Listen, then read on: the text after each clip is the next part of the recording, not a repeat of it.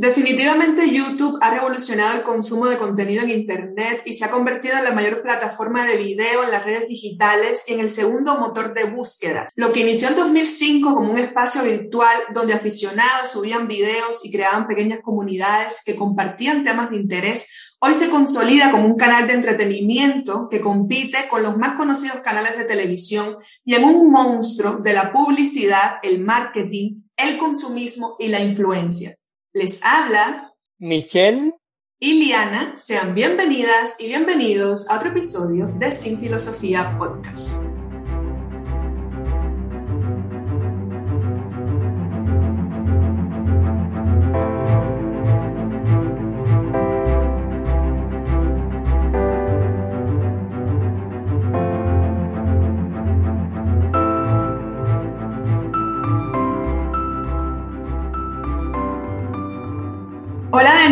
Estoy muy contenta ya que en el episodio de hoy estaremos platicando sobre YouTube y tengo un invitado de lujo súper especial, un amigo, filósofo y paisano. Les presento a Michel Coto, quien es licenciado en filosofía por la Universidad de La Habana, Cuba, máster en filosofía por la Benemérita Universidad Autónoma de Puebla en México y actualmente doctorando del programa de filosofía del Instituto de Investigaciones Filosóficas Luis Villoro, también en México, y además tiene un canal de YouTube llamado Michelle Crónicas con más de 18 mil suscriptores, donde comparte experiencias personales, realiza entrevistas, hace viajes, entre otras cosas. Bienvenido, querido amigo, ¿cómo estás? Liana, pues un gusto, un gusto saludarte. Muchísimas gracias por invitarme a tu espacio. Yo creo que va a ser un pretexto perfecto, más allá del reencuentro, de platicar muchísimas cosas y ponernos al día a través de, de las temáticas que tú abordas. Gracias.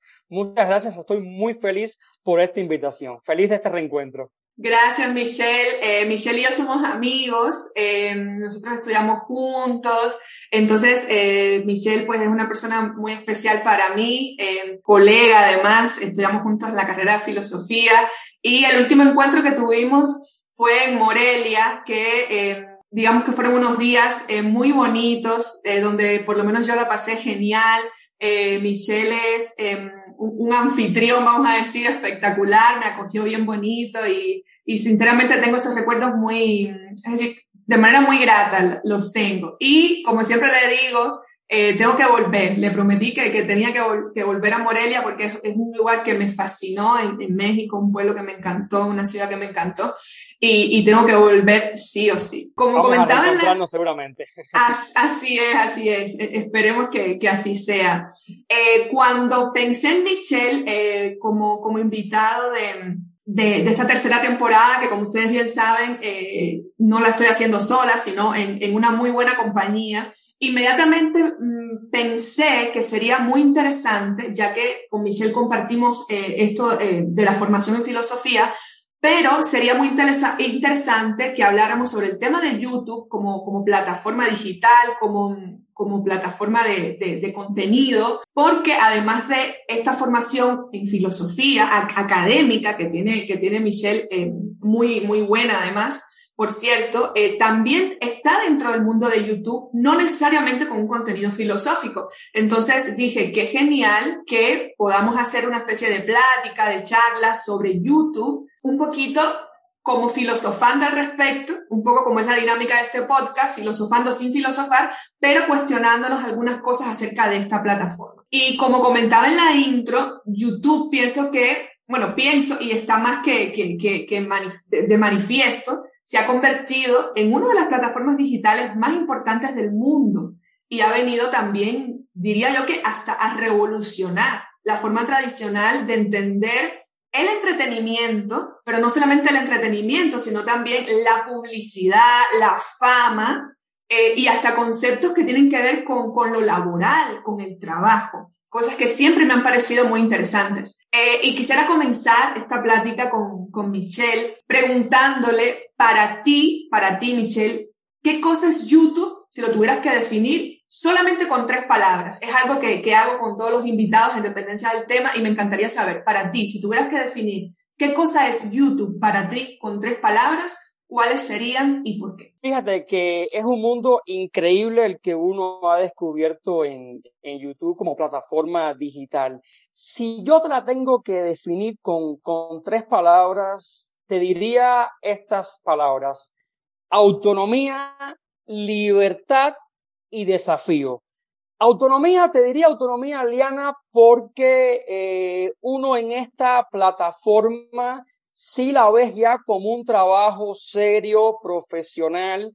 Tienes un horario abierto, eres dueño de tu tiempo, eh, nadie te dice haz esto, haz lo otro, tú sencillamente organizas tus temas, eh, los escribes, los planificas, tienes una completa autonomía. Si te digo libertad, por otra parte, yo creo que a la hora justamente de abordar ciertos temas, uno tiene toda libertad para hablar de lo que uno se sienta cómodo, de lo que uno conozca, por supuesto.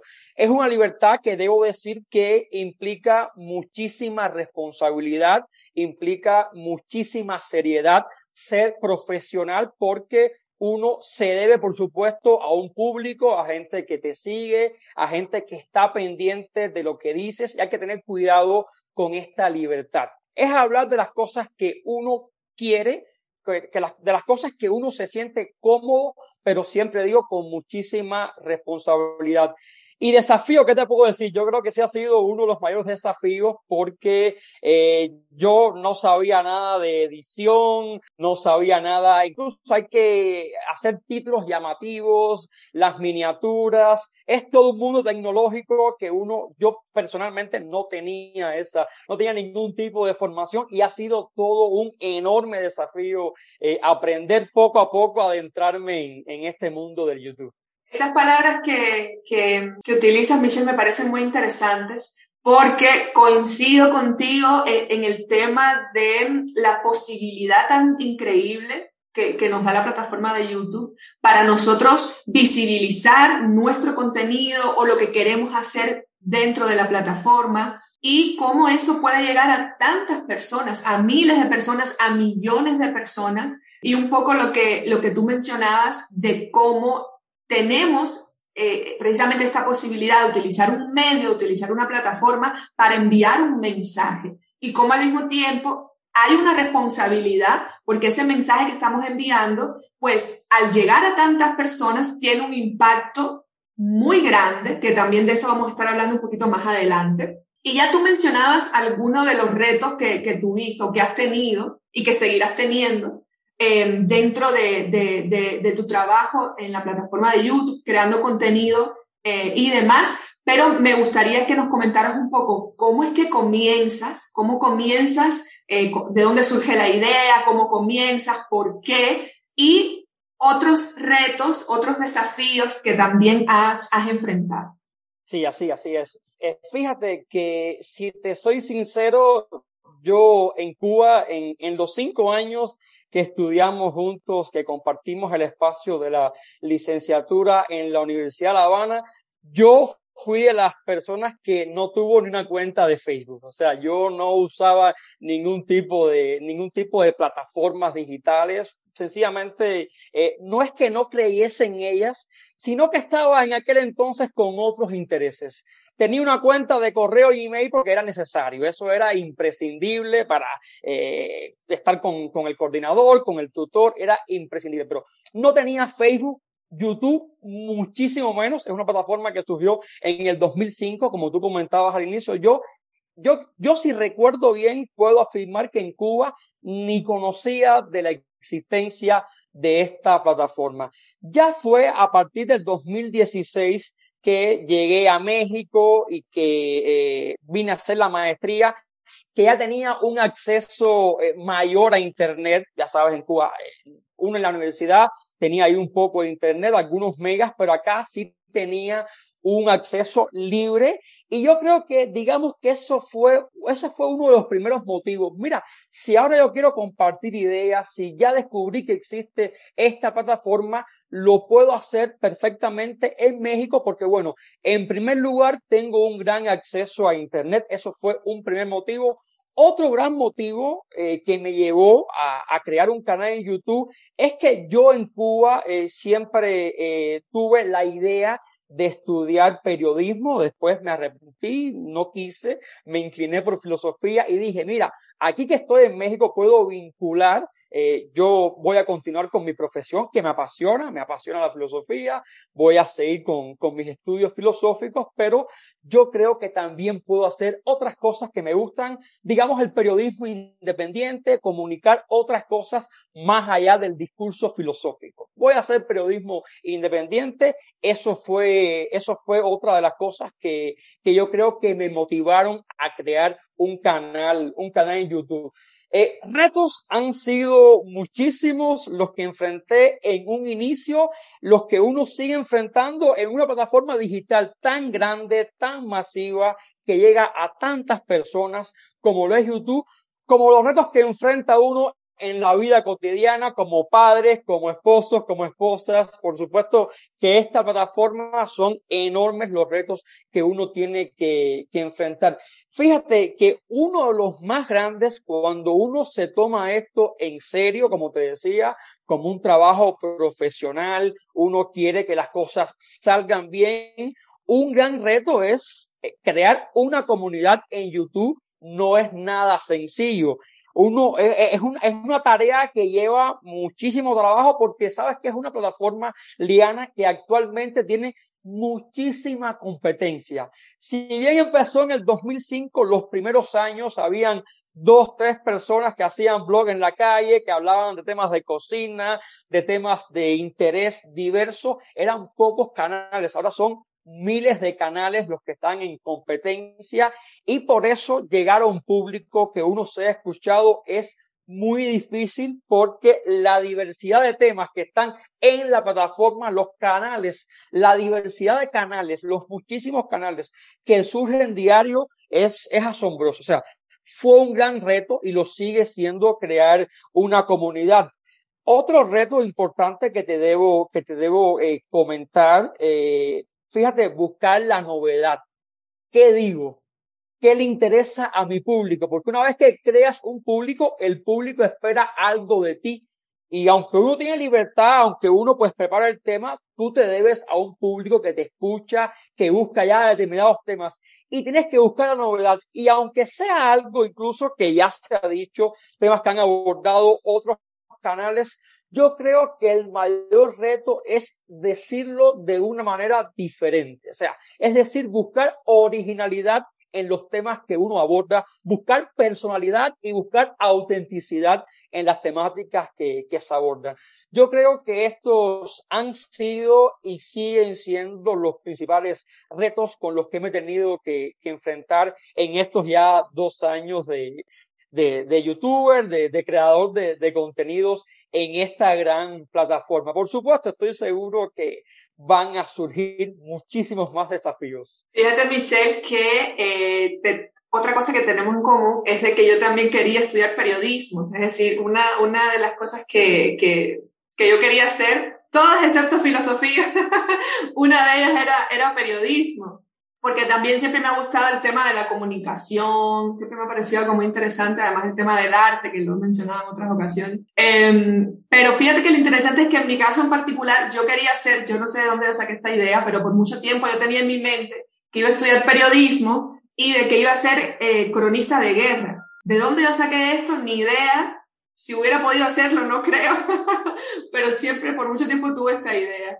Pero pienso que también en nuestra disciplina, que es la filosofía, eh, por lo menos a mí, estoy segura que a ti también, me permitió mucho como que desarrollar esa capacidad de comunicación, porque donde solamente no estoy enviando un mensaje de manera como de reproducción, por decirlo así, no estoy reproduciendo un mensaje, sino que estoy pensando lo que estoy diciendo, puedo hacer un análisis de lo que estoy eh, comunicando y eso se lo debo en gran parte a mi formación en, en filosofía. Y, por ejemplo, yo soy consumidora de, YouTube y al igual que tú, yo comienzo a consumir YouTube eh, cuando salgo de Cuba.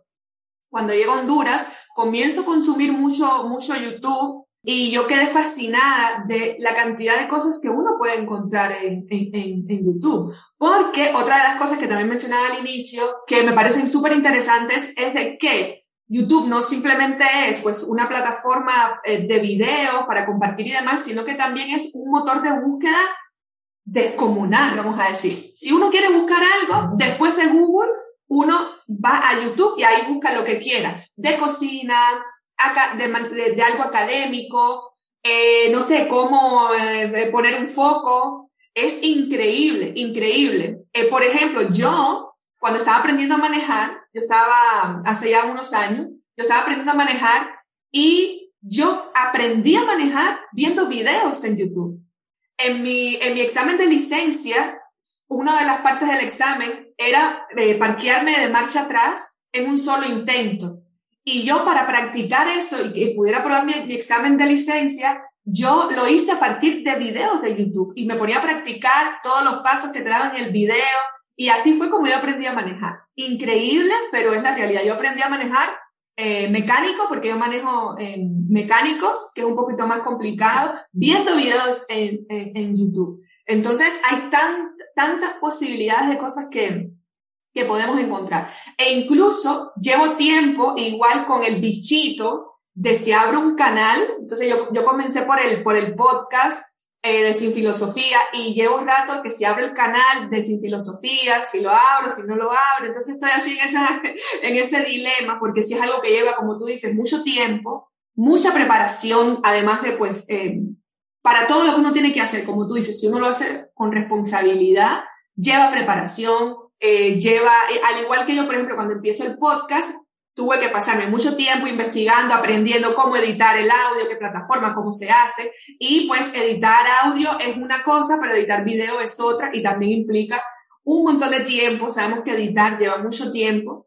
Eh, y entonces, bueno, estoy así que si lo hago o no, pero vamos a ver, vamos a ver qué decido luego. Vamos a, adentrarnos un poquito más en, en una especie de análisis un poquito más cuestionador con, con, con YouTube, porque no todo es color de rosa, como, como sabemos. Eh, es una plataforma que puede ser muy positiva, que puede ser muy buena, que puede tener un impacto en, muy importante desde un punto de vista positivo, pero no necesariamente es así. Entonces vamos a, aquí a hacer nuestro papel de, de, de, filósofos, así mismo, y vamos a analizar un poquito más.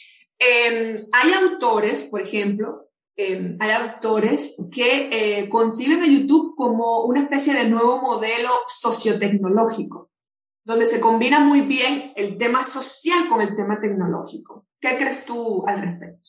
Sí, sí, eh, sin dudas, es verdad lo que dices, no todo en la plataforma es es color rosa y uno, eh, por supuesto, inevitablemente la formación que tiene uno como filósofo eh, nace. Ahí uno cuando, cuando está grabando, incluso cuando hago un video de, de comida, a veces mi mamá me dice, estás hablando como, como filósofo, ¿no? Y uno está, inevitablemente uno está eh, cuestionando cuestionando todo, aunque trate de, diversos temas en, bueno, justamente en las crónicas que hago, que hago en mi canal de YouTube.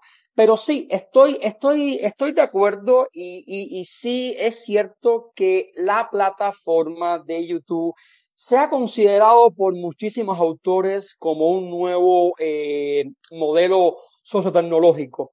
Pero fíjate, si nos ponemos a pensar, Liana, si hacemos un poquitico, un poquitico de historia desde, desde las clásicas y grandes revoluciones industriales que, que han existido, que ha experimentado el hombre, yo diría que eh, la necesaria relación hombre-máquina, y digo necesaria porque permitió justamente el desarrollo de la humanidad. O sea, las revoluciones, las revoluciones industriales permitieron en dos siglos un desarrollo que jamás había experimentado la humanidad 18, 19 siglos atrás y si nos ponemos antes de nuestra era, muchísimos siglos atrás.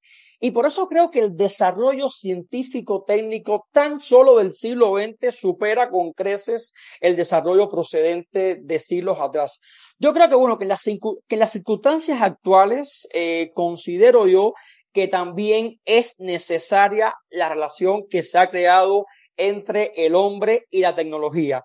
¿Y por qué te digo esto? Porque fíjate que antes ocurría un incidente y, había que esperar que las grandes cadenas televisivas, que los grandes medios de comunicación, los periódicos locales, nacionales, dieran la noticia y la noticia a veces había que escribirla, había que procesarla, el noticiero había que preparar todo, era en un tiempo de unas horas, a veces hasta el día siguiente.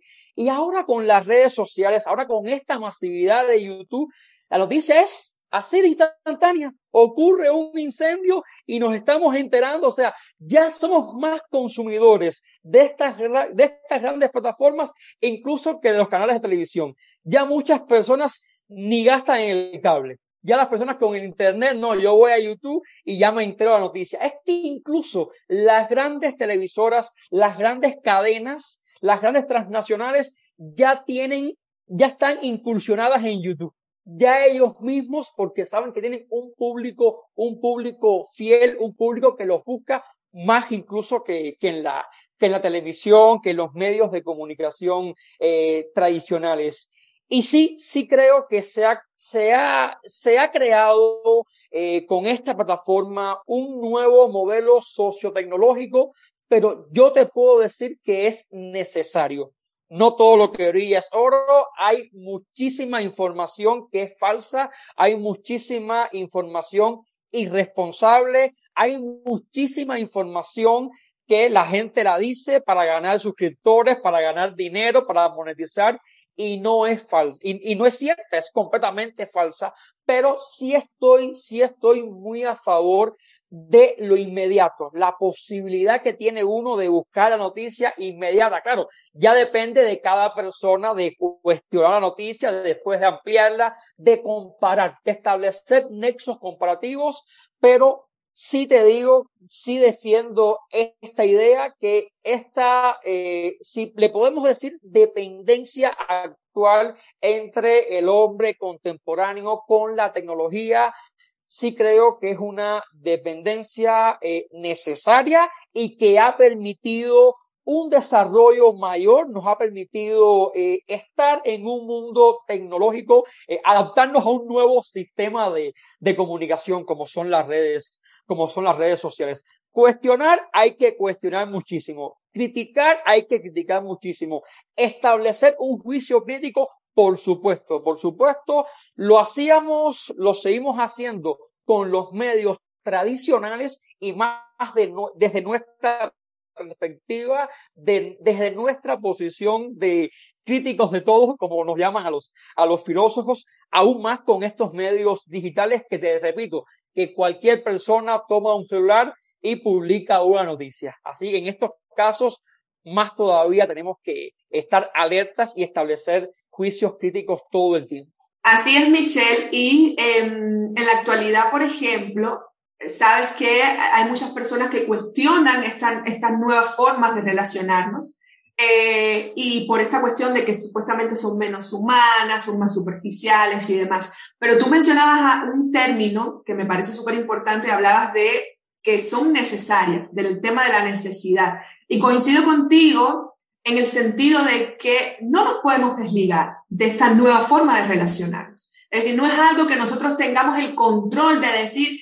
esta forma de relacionarnos no me gusta, como tú mencionabas, yo antes no tenía redes sociales, entonces no voy a tener redes sociales, em, no voy a, utilizar ningún tipo de, plataforma digital, ningún tipo de red social, pero eh, no es algo que podemos hacer, por lo menos no de una forma tan sencilla porque todas las dinámicas de relacionarnos, no solamente de manera privada o personal, como hablar con un amigo, no, no, sino desde un punto de vista profesional, de cómo eh, contactamos con las otras, con los otros, cómo nos damos a conocer, cómo nos posicionamos como sujetos, como empresas, como académicos, eh, como individuos, como ciudadanos. Entonces, todas las estructuras están girando en torno a estas nuevas formas que pasan por lo digital. Entonces, no tenemos la capacidad, por lo menos pienso yo, de sustraernos de esto y de decir, no, esto no me gusta, me parece que no, que no es correcto, que no, que no, no es de la manera que a mí me gusta, no es, no es ético, etcétera, etcétera. Es decir, no lo podemos hacer. Ya es algo que está, que tenemos, que forma parte como mencionaba, de cómo están estructuradas ya nuestra, nuestra realidad, nuestra forma de relacionarnos y debemos ver ya una vez adentro, una vez formando parte de, debemos ver cómo hacemos de que, este nueva de que estas nuevas formas de relaciones sean, como hemos dicho, más humanas, no perder el tema de la veracidad de, lo que estamos haciendo, de lo que estamos consumiendo, eh, que tengan una índole ética mucho mayor, etcétera, etcétera. Pero de que estamos adentro, estamos adentro. Y pienso que YouTube, por ejemplo, específicamente, en, el caso de YouTube como plataforma, ha transformado completamente la forma en, la que nos relacionamos con y desde la web, desde la realidad virtual. Y es una red que a su vez, y esto me parece muy interesante, tiene micro redes. Tiene micro redes. Tú hablabas del tema de cómo por mucho tiempo eh, las cadenas de televisión principales de diferentes países han monopolizado lo que es la información, lo que es la creación de contenido, y vemos cómo a partir de YouTube y todo el desarrollo que ha tenido, pues e, e, esta monopolización que por mucho tiempo estuvo centrada en estas televisoras, se ha desestructurado de cierta manera. Entonces, cómo este poder mediático se ha diluido hasta cierto sentido y se han creado estas microredes, estas comunidades, como tú mencionabas, em, que son bastante fuertes y donde nos relacionamos de forma bastante peculiar. ¿Por qué? Porque compartimos nuestra vida a través de videos, el tema de la imagen nos llama mucho la atención, eh, capta mucho nuestra atención y de cierta forma muchos y muchas han cumplido su sueño de convertir su propia historia de vida en una película o, en una serie de cortos, por decirlo de alguna forma. Por ejemplo, yo recuerdo cuando yo era niña, yo jugaba, no sé si a ti alguna vez te pasó esto, pero yo jugaba a que mi vida era como una película o algo así. Y entonces esto ya de una u otra manera, sin yo ser, en el caso de que creara contenido eh, en YouTube, no es mi caso, blogs o algo de mi vida, entonces no necesitamos tener ese gran presupuesto eh, o ser eh, famosos o famosas o no, sino que sencillamente desde nuestra cotidianeidad, con las posibilidades que tengamos, pues podemos ah, de una u otra manera contar nuestras vidas, recogerlas en una imagen, en un video y compartirlas con, eh, con el resto de las personas que quieran, que quieran verla. Y es interesante también cómo a las personas les gusta tanto consumir este tipo de contenidos, estos blogs, blogs que relatan la vida cotidiana. Es increíble lo interesante que puede ser para las personas algo tan cotidiano como, no sé, como hacerse un huevo en el desayuno y mostrar que eso es lo que te estás comiendo o a dónde vas después que sales del trabajo, no sé. Y, y, digamos cómo también a, través de esto las personas sienten que forman parte de estas experiencias, eh, porque tienen mucho que ver con lo que hacen ellos y ellas cotidianamente. Entonces, cómo a través de este recurso tecnológico que es YouTube, estamos intercambiando con gran eh, diversidad de personas de todas partes del mundo, porque como sabemos, una, me atrevería a decir que, que es una de las razones eh, de todo el éxito que, que tiene YouTube o que ha tenido, es de que, bueno, incluso eh, eh, este éxito, si lo vamos a ver desde un punto de vista estadístico, diríamos de que es bastante importante cuando hay más de 200 mil millones aproximadamente de usuarios que están activos en, la plataforma de YouTube al mes. Entonces, eso es una monstruosidad. Eh, y, es, y este impacto es descomunal. Y un poco de ahí surge este término de influencers, que, ya lo mencionabas tú un poco antes, porque las y los creadores de contenido tienen un impacto muy grande en su audiencia.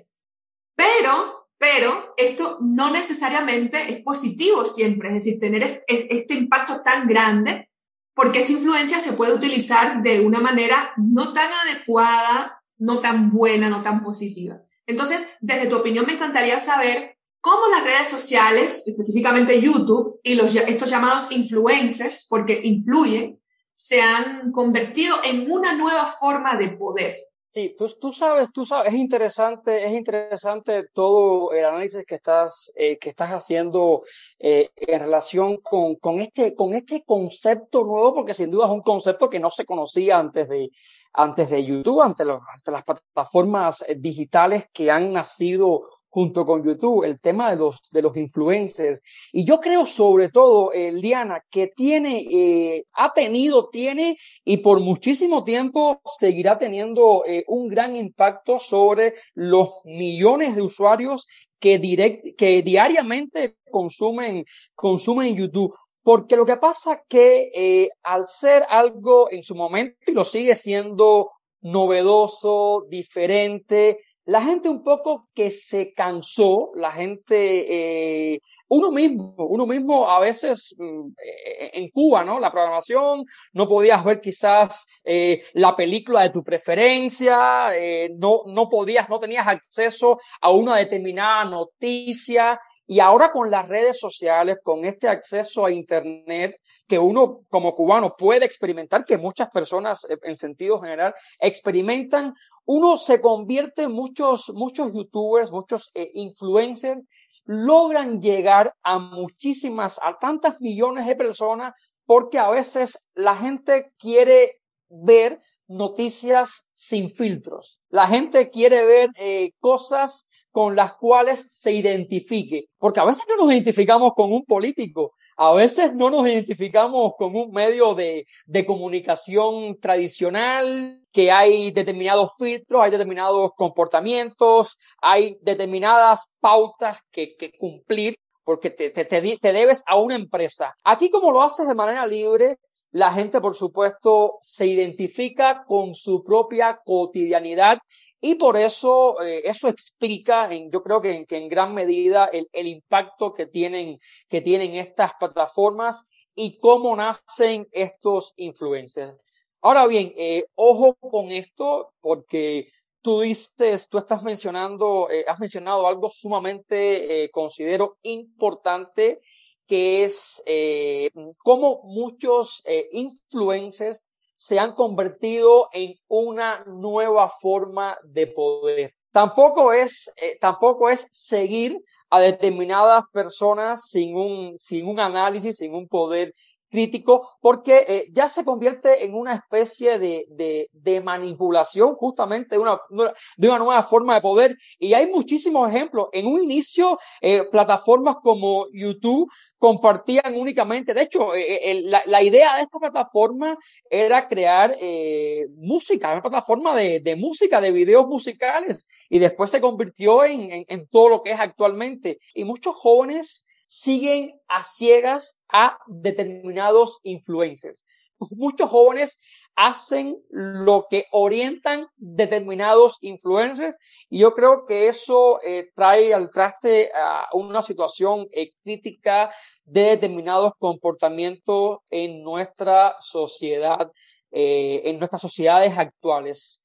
Cómo se repiten patrones que, déjame decirte que a veces son eh, temas completamente eh, tontos, sin ningún tipo de sentido, porque tú lo has dicho, hay temáticas, tú mismo aprendiste, aprendiste a, a, manejar a través de YouTube, hay tutoriales que son maravillosos. Yo aprendí a cocinar a través de YouTube. O sea, llegué aquí a México y, y sigo a muchos influencers y, y he aprendido a hacer muchísimas cosas pero hay que tener cuidado sobre todo con la manipulación, sobre todo con las cosas a las que pueden inclinar determinados influencers que ya tienen incluso millones de suscriptores y dicen cualquier estupidez e influye de manera negativa en la sociedad. Y fíjate que esto incluso ha creado una cierta, una cierta guerra virtual entre influencers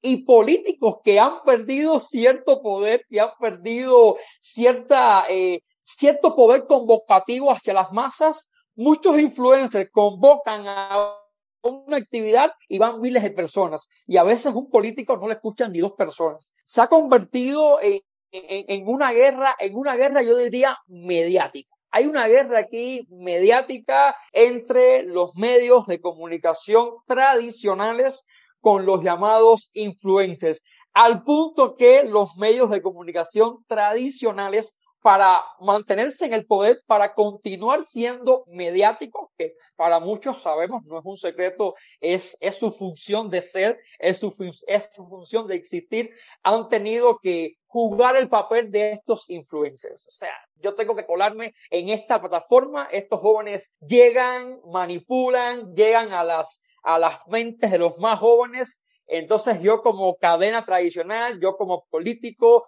yo como las grandes empresas, o sea, las grandes empresas, Coca-Cola, eh, McDonald's, se han tenido necesariamente para sobrevivir, para poder, eh, para continuar llevando su mensaje, lo que interesa llevar a las masas, se han tenido que colar en plataformas digitales. O sea, sigue siendo una, es una nueva forma de poder para las personas que han nacido, que han nacido, que han vivido a través de YouTube, y tú también lo mencionabas, y lo ha tenido que ser, lo es necesariamente a través de las grandes transnacionales, a través de los medios de comunicación masiva, para continuar con sus grandes campañas. Yo creo que en este caso a nosotros como como individuos, como entes pensantes, nos corresponde posicionarnos. Siempre eh, lo digo, lo hemos, lo hemos repetido aquí en esta, en esta charla que, estamos teniendo, eh, posicionarnos críticamente. A ver qué, qué influencer, porque a veces confundimos, es un influencer, lo que dice este influencer y a veces nos regimos, fíjate que es interesante, la juventud a veces se rige por el número de seguidores. No, él tiene 10 millones de seguidores, lo que dice es la octava maravilla. Y créame que lo sabemos, nosotros lo sabemos, no siempre es así. Yo a veces sigo a canales pequeños que son sumamente interesantes, veo conferencias, cosas, o sea, no es, no es cuestión de números. El número yo creo que es algo mm, netamente frío. El número pues no, no significa, no significa absolutamente nada. Hay que centrarse en, en, en los temas y eh, en las cosas que diga este, este influencer, más allá de pensar en, en, en, el poder que pueda ejercer en mí como, como persona. Es, es un tema muy polémico, es un tema del que podemos estar hablando horas y no vamos a acabar. Es interesantísimo eso que mencionas porque habíamos hablado hace un momento de cómo eh, pues los creadores y creadoras en la plataforma de YouTube han venido un poco como que a diluir ese poder de los medios de comunicación que por mucho tiempo estuvo centralizado en grandes monopolios. Pero eso también implica que ese poder se haya, hasta cierto punto, vamos a decir, repartido, por lo menos en primera instancia, repartido entre esas pequeñas comunidades. Entonces se hacen, así como estábamos hablando de estas micro redes, estos micropoderes dentro de, de, YouTube. Pero lo más interesante es de que detrás de eso hay otra cosa, porque tú bien lo mencionabas, es decir, esta influencia que eh, están teniendo las creadoras y creadoras de contenido en YouTube no solamente tiene que ver pues con la cantidad de seguidores, con la cantidad de, personas que consumen este contenido, sino que también eh, hasta cierto punto es como a estos creadores y creadoras de contenido, que usualmente tienen bastantes seguidores, son identificados por estos mismos grandes monopolios que han existido históricamente y se sirven de estas personas, de estos creadores que están en la plataforma de YouTube se sirven de ellos, se sirven de ellas para hacer lo mismo que hacían antes ellos de manera, digamos, individual o de manera autónoma. Entonces, se le confiere, es decir, e-, este poder que tienen en cuanto influencia en personas, se le confiere o se le agrega una especie de contrato, una especie de orientación de qué tienes que decir, eh, qué producto tienes que enseñar para que se consuma, qué idea tienes que decir para que las personas tengan determinada idea o se generen una representación de una situación en particular, que son financiadas muchas veces, que son gestadas, que son ideadas ni tan siquiera por los propios influencers, sino que son gestadas por estas mismas empresas, por estos mismos monopolios. Entonces, sería súper interesante también preguntarnos hasta qué punto, es decir, en qué medida, pues estas grandes empresas mediáticas, estos grandes monopolios mediáticos ya han dejado de tener el poder y lo tienen ahora los influencers, sino que, por lo menos como yo lo veo, ha cambiado un poco la dinámica, porque aquí hay una cosa que sigue estando presente, es decir, eh, YouTube por sí misma no genera ganancias eh, cuantiosas, por decirlo de alguna manera. Es decir, igual hay que seguirse sirviendo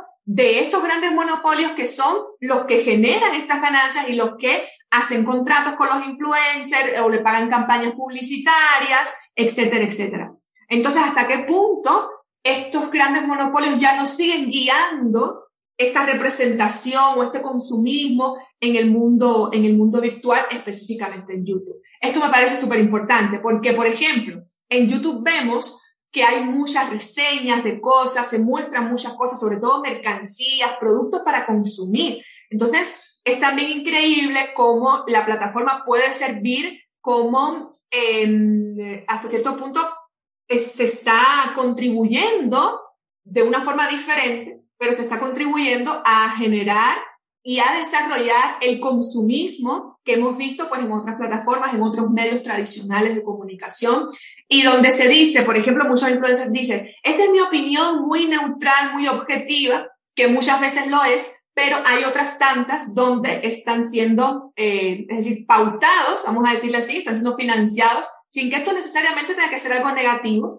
pero sí hay que tener en cuenta Incluso precisamente por esto es que también, no solamente en YouTube, sino también en Instagram, no sé si en Facebook lo tienen, se ha implementado como una especie de políticas donde hay que aclarar cuando eh, se está diciendo algo, se está enviando un mensaje se está enseñando un producto con un contrato de por medio, con una marca, con una empresa, etc. Entonces, hasta cierto punto, pienso que YouTube se ha convertido en un medio de manipulación, como ya dijimos, y estamos de acuerdo en esto, pero, por ejemplo, yo pienso que es un medio de, manipulación, pero un poco más sutil y atractivo. Sabemos que la manipulación ya de por sí tiene que ser sutil y atractiva para hacer manipulación, pero creo que en YouTube esto como que se ha exacerbado, es mucho más atractivo, es mucho más sutil, parece que no, que, que no se te está vendiendo una idea, que no se te está queriendo eh, hacer tener una opinión, pero realmente en muchos de los casos, pues sí es así.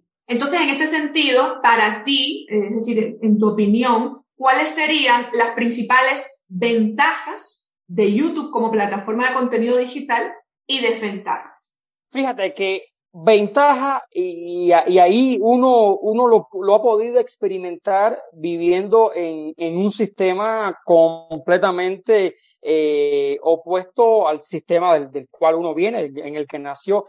Aquí uno se convierte eh, en, un, en un empresario. O sea, si tú te dedicas a YouTube, esa es tu pequeña empresa. Y como tú bien mencionas, creo que lo dices de manera muy clara, todo ese gran poder que tenían antes las grandes empresas se reparte ahora porque cuando llegas ya hay, ciertos, hay ciertos mecanismos que están establecidos en la plataforma con los cuales tienes que cumplir para convertirte justamente en esa pequeña empresa, llegar a un número de suscriptores. Yo creo que son de las, de las principales, de las principales ventajas que tiene la plataforma cuando te dedicas a trabajar ya de manera seria, de manera eh, profesional a ella.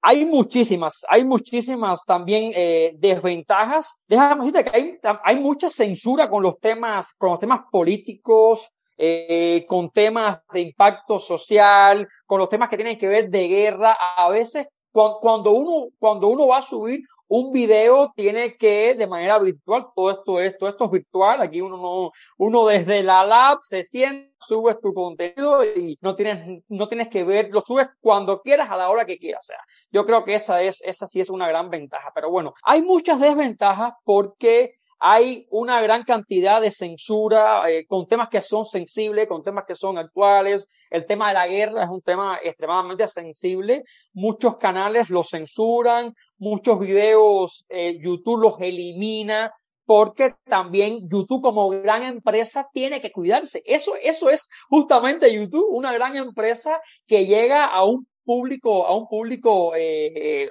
a las familias. Por, algo también hiciste YouTube dedicado para niños. O sea, este es un YouTube en el cual se eliminan los comentarios, en el cual los temas están perfectamente delimitados. Fíjate que yo creo una gran desventaja, y me estoy enfocando más en las desventajas que tiene la plataforma Liana, es el acceso masivo a demasiada información. Que te decía, esto, esto aparentemente es bueno, bueno, aparentemente es bueno, pero es tanta, tanta, tanta, tanta la información que si tú no eres capaz de centrar tus búsquedas, si tú no, si tú no entras a, buscar la información con, con una idea previa, te pierdes completamente en la, en la plataforma. No sabes cuál es la información que está validada, no sabes cuál es la información que es falsa es una de las grandísimas, grandísimas desventajas y que por supuesto forma parte de, forma parte en, forma parte de este tipo de, de este tipo de, de, de manipulación que, que tiene, que, que, conforma, que es una de las características de, de la empresa. Pero si yo tengo que poner en una balanza ventajas y desventajas, puedo decir categóricamente desde mi propia experiencia como creador de contenido que son muchísimas, muchísimas más las ventajas. Muchísimas, muchísimas. Eres dueño, er, er, eres, eres ya un mini empresario. Eres ya mini empresario con mucha libertad de expresión, con muchas posibilidades de abordar temas, es un abanico de posibilidades increíbles. Te lo puedo decir desde mi propia experiencia. Eh, coincido mucho contigo en ese aspecto, eh, Michelle. Es decir, YouTube es una herramienta súper eh, importante, que, con una gran cantidad de posibilidades, como hemos venido hablando, y, donde hasta cierto punto, y para relacionarlo con lo que estabas comentando, una de las cosas que me parecen más interesantes de, de YouTube, vamos a decir así, es que se amplía el acceso del público a información de todo tipo. Y no solo eso, sino que YouTube es también un medio de generar ingresos. Lo, lo, habías mencionado también. Si tú tienes un dispositivo para grabar video, puede ser desde un celular hasta una cámara profesional. Claro, ya vemos que también con el desarrollo que ha tenido YouTube, cada vez los videos son más profesionales. Es decir, en, el, en los inicios de YouTube, pues era con un teléfono, no, no, es decir, era un poco el formato, no tan editados, no tan elaborados, pero ahora vemos de que los videos son muy profesionales con herramientas con una calidad cámaras, luces, la edición con un nivel de calidad bastante grande que no tiene nada que envidiarle a lo que se puede hacer hasta en la propia televisión.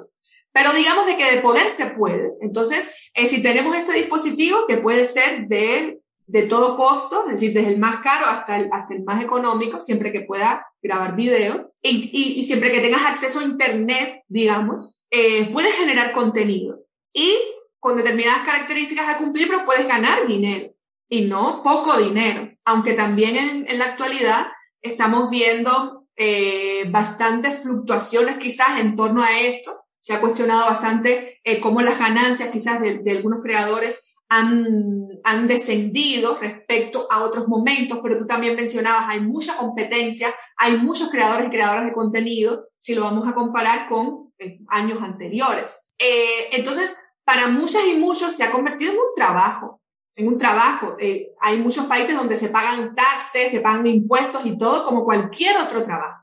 Todavía en América Latina nosotros como que no hemos eh, entendido, no acabamos de entender muy bien eso, pero en, en en otros países, sobre todo en Estados Unidos, donde hay pues un desarrollo de, de, de, creadores de contenido de YouTube bastante importante, pues esto ya se ve como algo bastante normal o común, vamos a decir. Pero me parece interesante porque pareciera entonces que YouTube es una plataforma inclusiva, súper inclusiva, donde todas y todos tienen un espacio en él y hasta se pueden lucrar, siempre que tengan estas cosas que parecieran sencillas. ¿Qué crees tú de esto? YouTube es una plataforma inclusiva, todas y todos podemos tener acceso a él a crear contenido en esta plataforma. ¿Qué crees? Fíjate, sí, sí sin, sin duda, sí. Eh, tú lo has dicho, puede ser un medio, lo es, un nuevo medio de, de comunicación.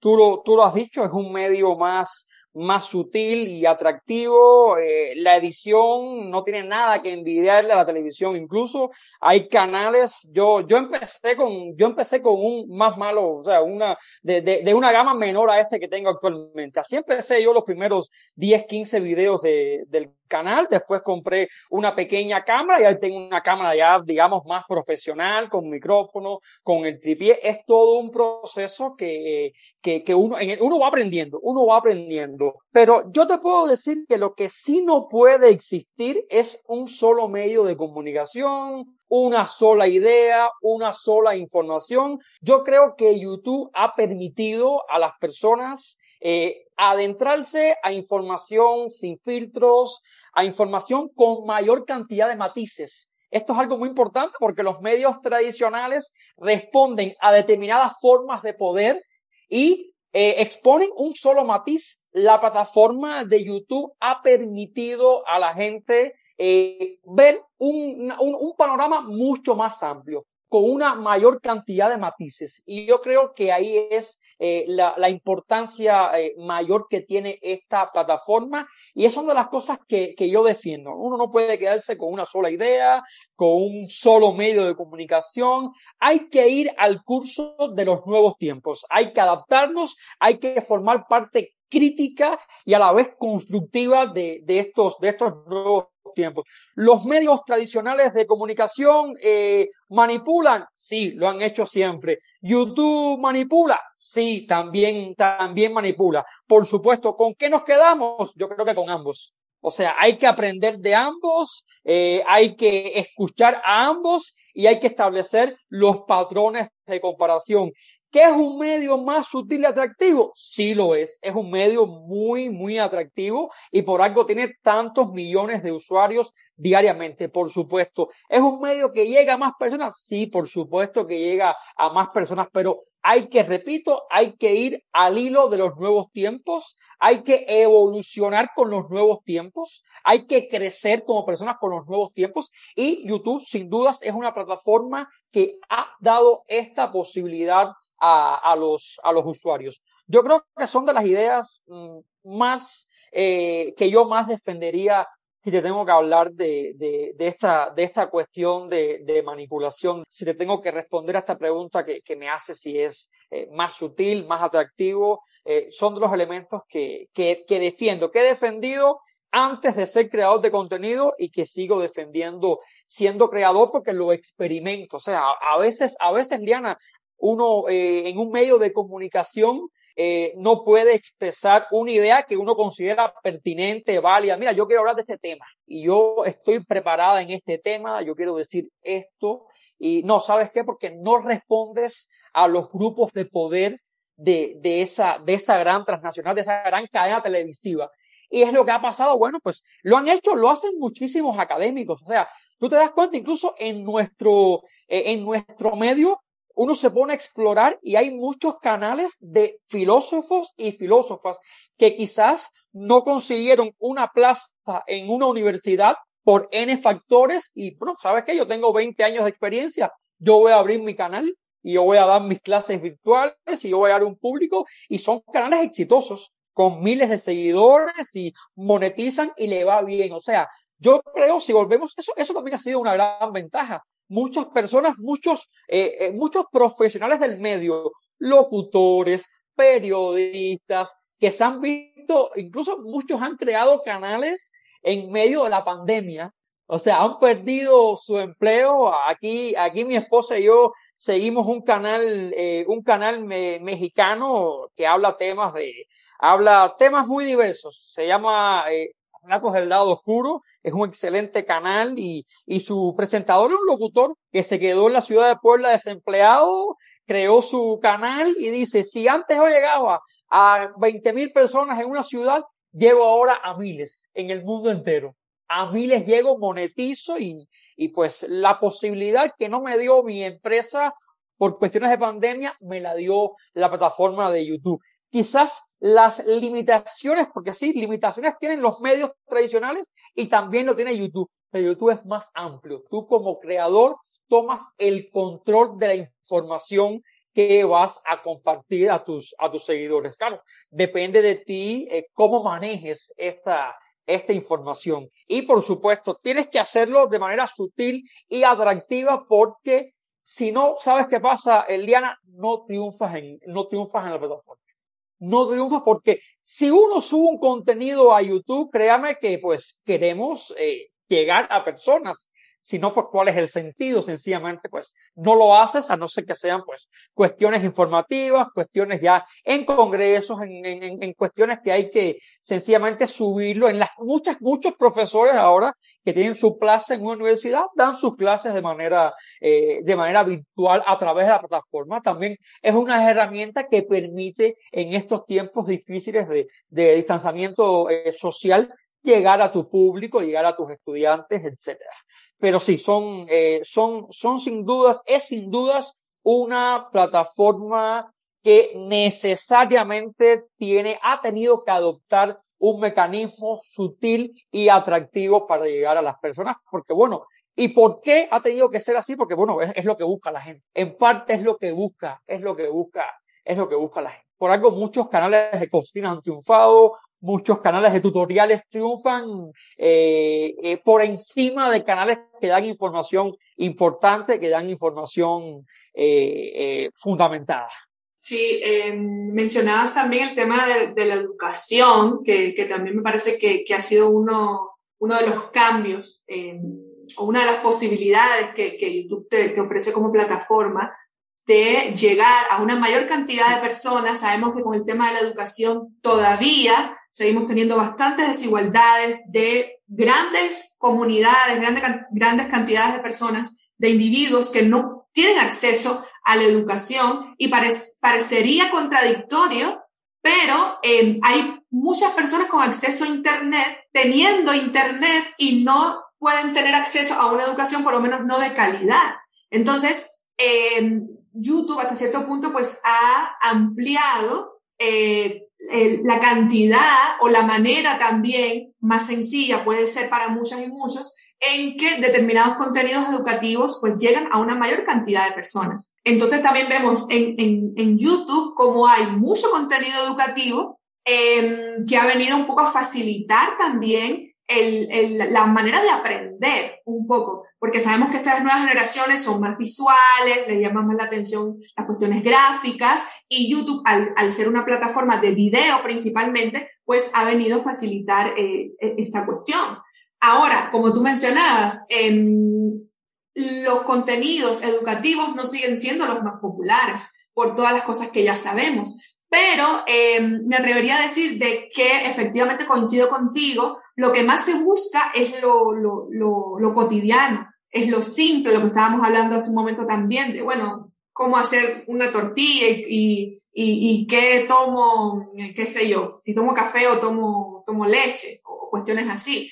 Eh, pero hasta cierto punto pienso de que eh, eh, esta cuestión adornada, que también tú mencionabas, que tienen los medios tradicionales, como que ya a un cierto punto, como que ya nos, nos ha cansado un poco, entonces queremos cosas un poquito más eh, crudas quizás, y como increíblemente este es el contenido que más se vende, por decirlo de alguna manera, es decir, eh, contenido crudo, contenido fuerte, contenido, digamos, que, como tú decías, no tiene filtro. Y hablamos mucho del tema del, del, pensamiento crítico, porque YouTube como plataforma, ya sabemos, tiene muchas posibilidades, es una excelente herramienta, pero como tantas otras cosas, eh, pues uno como individuo, una, pues tiene que de tratar hasta cierto punto de desarrollar una capacidad de poder identificar, de poder analizar, de poder cuestionar toda esa información que llega a nosotros, a nosotros, a través de cualquier plataforma, no solamente de YouTube. Y hablabas de algo sumamente importante que es la cuestión crítica. Entonces, eh, si bien tu, tu canal de YouTube, digamos, no es de un contenido filosófico netamente hablando, eh, pero ¿tú crees que te ha servido de la filosofía, de tu formación eh, para lo que haces en el mundo de, de, YouTube, tanto como creador de contenido como consumidor de, de contenido dentro de YouTube? Desde un inicio, desde un inicio, cuando eh, creé el canal, eh, tenía, eh, tenía justamente claro eso, o sea, porque fíjate que a veces uno está, eh, te llegas a sentir eh, saturado. La, también la filosofía satura, o sea, lo sabemos, sí, satura, son, son años de, de estudio, nunca, nunca acabas, o sea, un tema tienes que indagar, tienes que actualizarlo, eventos te llegas a saturar. Y yo lo encontré en un inicio, te confieso, como, como una válvula de escape, o sea, como una válvula también de desahogo, de sentirme eh, cómodo, de también ponerme a prueba en otros, en, en otros contextos fuera de los muros universitarios, ¿no? Y, y, cuando digo, y cuando digo muros, entiéndase que pues, no me siento para nada, o sea, yo, yo creo que la academia no, no, nos permite expresarnos, pensar, cuestionarnos y más nuestra carrera, más, más nuestra formación.